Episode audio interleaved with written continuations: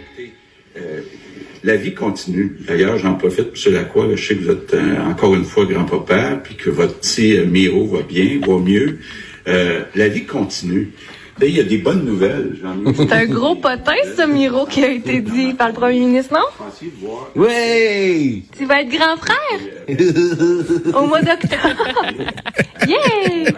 Quel beau moment on a Hey, vécu hier, par le hier à la télé. Ben oui, par le premier ministre euh, du Québec. Là, il y a peut-être des gens qui ont entendu ça hier parce que, euh, quoi, ils sont plus d'1,5 million, je pense, juste à LCN, TVA, près. le, le- le point de presse du premier ministre. Il y a peut-être des gens qui se sont dit, ben ouais, c'est qui ça, Miro? Puis de quoi il parle, M. Lacroix? Ben, le premier ministre s'adressait à Louis Lacroix, notre euh, collègue journaliste euh, à Cogeco Nouvelles, euh, et il parlait de Miro. Pourquoi il parlait de Miro? Ben, parce que c'est une histoire que bien des gens suivent depuis euh, des mois, notamment euh, via euh, les médias sociaux.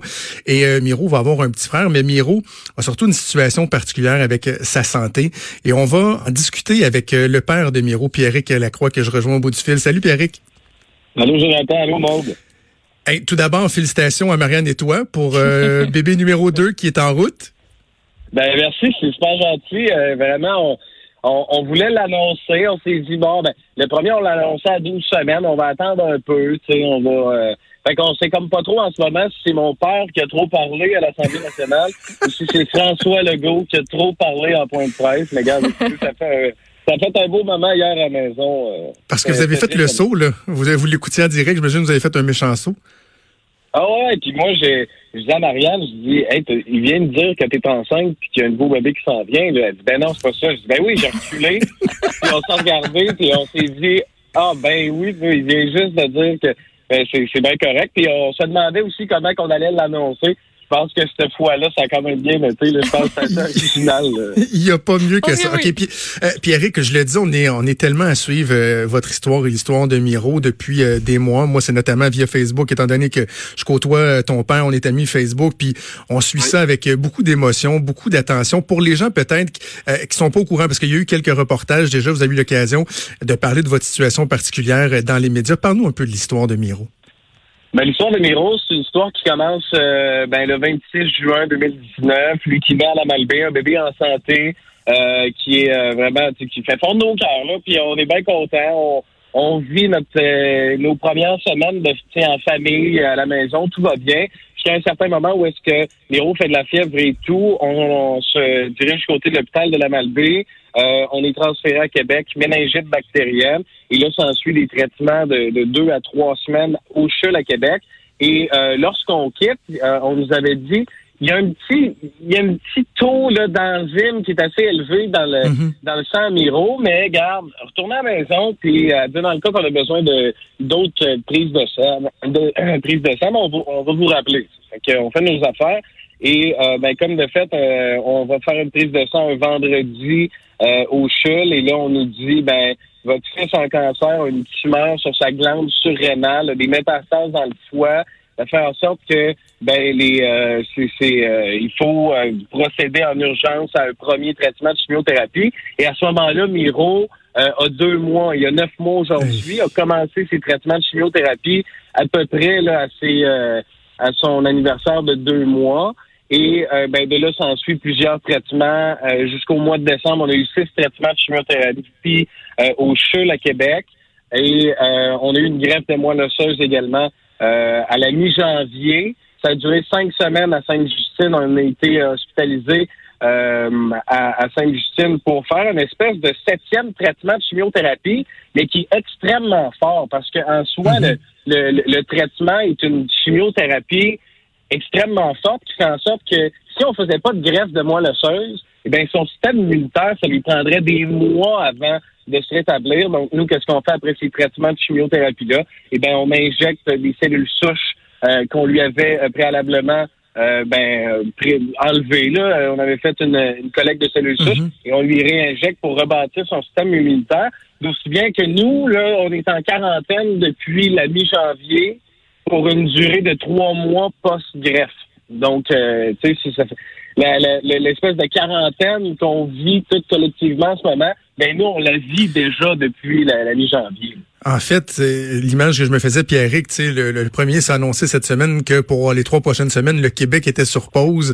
Marianne et toi, ça fait quoi, sept mois à peu près que v- votre vie, elle est carrément sur pause aussi, là?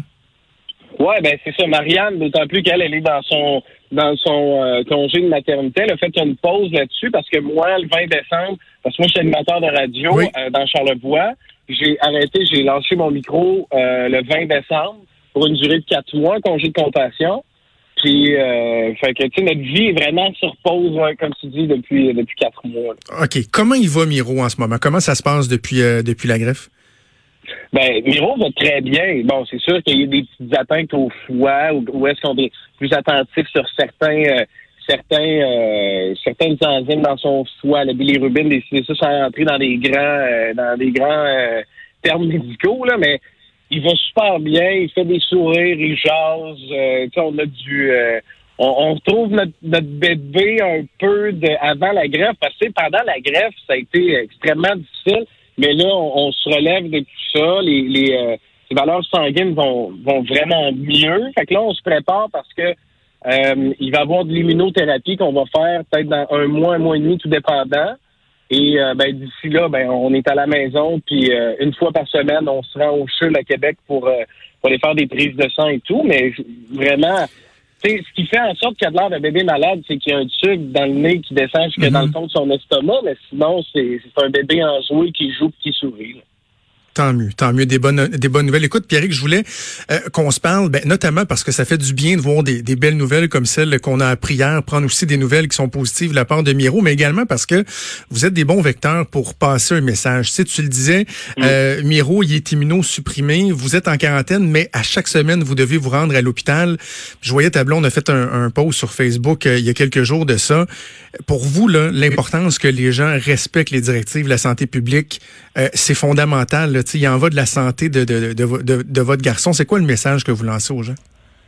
Ben en fait, c'est que euh, oui, il y a Miro. On peut mettre une, image sur une jeune personne vulnérable. Dans, mhm. dans les euh, dans les nouvelles, on entend parler beaucoup des gens vulnérables, 70 ans et plus, rester à la maison et tout. Et ça reste qu'il y a une clientèle aussi euh, qui fréquente les hôpitaux pour enfants et tout. Des jeunes qui ont des traitements de chimiothérapie, qui ont été opérés dernièrement pour des problèmes cardiaques. Il y a des jeunes enfants qui sont euh, extrêmement vulnérables aussi dans ces dans ces circonstances-là.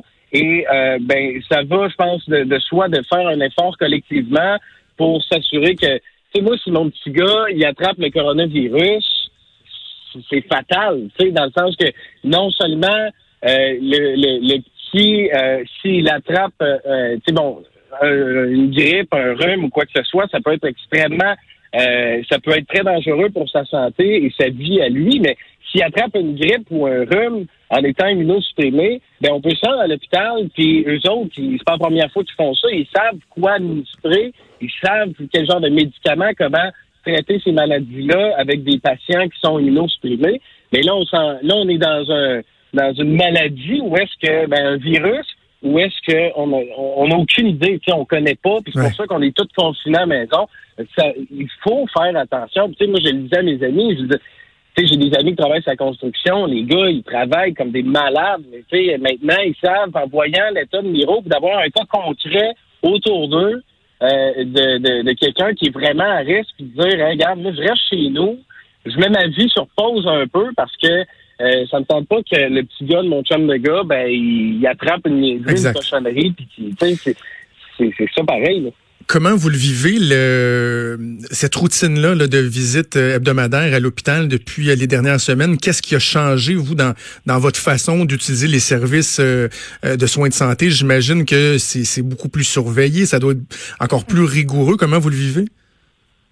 Ben, je, dirais que moi, je suis un, peu plus un gars stressé avec ça. Marianne est extrêmement en contrôle. Là, c'est vraiment une fête. Mais euh, tu sais, c'est euh, nous, nos, nos, les espèces de démarches qu'on fait pour se rendre. Bon, je te donne un exemple, par exemple. Nous, on, le, matin, on part de, la région de Charlevoix, on s'en va au CHUL, on arrive au CHUL. Euh, tu sais, tu tu pèses sur le petit piton pour avoir ton, ton ticket de, de, stationnement, tu te laves les mains avec du purel, tu rentres en dedans, euh, on a une toile en plastique qu'on met par-dessus la, la, la, la, poussette, à Miro en, tout temps parce que nous, dès qu'on arrive à l'intérieur de, de, de l'hôpital, il n'y a pas de, pas de niaisage, je vais aller me chercher un Pepsi dans une machine distributrice. Là, c'est directement euh, sur, sur, Charles Bruno. Et euh, à ce moment-là, on est tout de suite pris en charge. Puis je dis nous, mais tous les enfants qui se présentent là sont pris en charge. On les met, ils nous mettent dans une espèce de dans une dans une chambre vraiment euh, stérile et tout. Et nous, ben à ce moment-là, on est capable d'avoir nos rencontres avec les les oncologues, les infirmières viennent faire leur leur prise de sang et, et, et c'est ça. Mais ça reste que c'est il euh, y, a un stress un peu plus. Tu sais, je parle pour moi, mais moi, ça me stresse ces affaires-là. Déjà, je voulais pas qu'il attrape un rhume. Moi, je ah vois du coronavirus partout, tu sais, c'est normal, mais il faut être aux aguets aussi, tu sais, il faut pas banaliser la situation non plus, puis tu sais, il faut pas ouvrir un stress qu'un centimètre de porte pour laisser la chance à un virus de venir contaminer notre petit gars, mais ça reste que moi, j'ai, tu sais, j'ai un peu plus stressé de ça, mais euh, je pense qu'on je pense que c'est là que le collectivement s'applique, je pense, de, de qu'on s'aide toute la gang, puis que si t'as pas besoin d'aller à l'hôpital, vas-y pas. parce que si, si tu croises, si tu me croises moi, puis que je sais pas, moi tu touches euh, telle affaire, puis moi je touche telle affaire, puis que j'en mets sur mon chandail, puis que je pogne mon petit gars quand on sort dans la chambre, puis que lui l'attrape, tu sais, c'est des affaires comme ça à lesquelles tu penses là que c'est un peu plus. Euh, tu, te sens, tu te sens vulnérable, maintenant. Mm-hmm. Avant qu'on se laisse, tu l'as mentionné tantôt, Pierrick, tu es un animateur euh, de radio. C'est comme une drogue, la radio. On aime tellement ça. Mm-hmm. Euh, on tripe un enfant. Tu étais à la tête du buzz, le show du retour à CIHO 96.3 à Charlevoix. si tu avais un message pour tes auditeurs, parce qu'on est diffusé sur Internet partout au Québec, as-tu un message à leur envoyer? Est-ce que tu sais quand est-ce que tu risques de les retrouver? Mais sérieusement, j'ai aucune idée euh, à quel moment on va euh, euh, on va se retrouver parce que moi, je suis supposé revenir le fin avril. Mais bon, là, nous, de, notre côté, il y a des animateurs qui ont dû être placés sur le chômage, étant donné que, bon, ben, les, y a, la, radio étant ce que c'est, bon, il y a moins de personnes qui achètent des pubs. Assurément. Ça, là, ça reste que, bon, c'est business is business. Mais, mais je pense que les, les sur les réseaux sociaux, tu sais, Marianne, fait une job incroyable sur les réseaux sociaux pour vulgariser tout ça. Puis je pense que nous autres, parce qu'elle est journaliste aussi pour euh, TVA, CIMT, euh, dans, dans le bas ben, en fait, à Rivière-du-Loup, elle, elle, est, mm-hmm. euh, elle couvre la Malbaie. Mais ce qui est le fun, c'est qu'avec notre histoire puis les réseaux sociaux, on est capable quand même aussi de garder un lien avec nos, nos auditeurs, nos lecteurs. Et donc, tu sais, je pense que euh, le, ça va revenir, hein? Puis je pense que le, le, plus beau de tout ça, c'est quand tout le monde va recommencer à vaquer à ses occupations. Puis c'est là qu'on va sentir comme que tout ça est derrière nous. Puis autant pour moi que quand je revenir sur euh, sur les ondes euh, du FM Charlevoix, autant que pour le gars qui m'écoute, que quand il revient de sa journée à job, à sa construction, mettons, tu sais, que collectivement, je nous souhaite toutes de de, de, de, passer à travers ça, la tête haute, puis après ça, revenir, puis revenir plus fort. Parce que, tu sais, là, on se rend compte que, tu sais, moi, je me disais souvent, j'ai hâte à la retraite pour jouer au golf. Je suis un joueur de golf où j'ai hâte. mais finalement, je dirais que dans les trois, quatre derniers mois, je me suis rendu compte que la retraite, j'ai pas hâte tant tout d'être rendu là. je pense qu'on a toute hâte à la gang de revenir à nos affaires. Pierre Lacroix, super content de t'avoir parlé. Félicitations encore à Marianne, à toi et à Miro, qui sera éventuellement bientôt euh, grand frère. Je suis content qu'on ait pu passer le message aussi aux gens. Faites attention, respectez les consignes pour vous, pour vos proches, pour aussi pour d'autres personnes qui peuvent être plus vulnérables. Pierre, merci encore. On vous souhaite bonne chance pour la grossesse et pour la suite des choses. Ben, merci dans le temps, merci Maud, puis euh, bon show, puis euh, salut à tout le monde. Salut. Salut.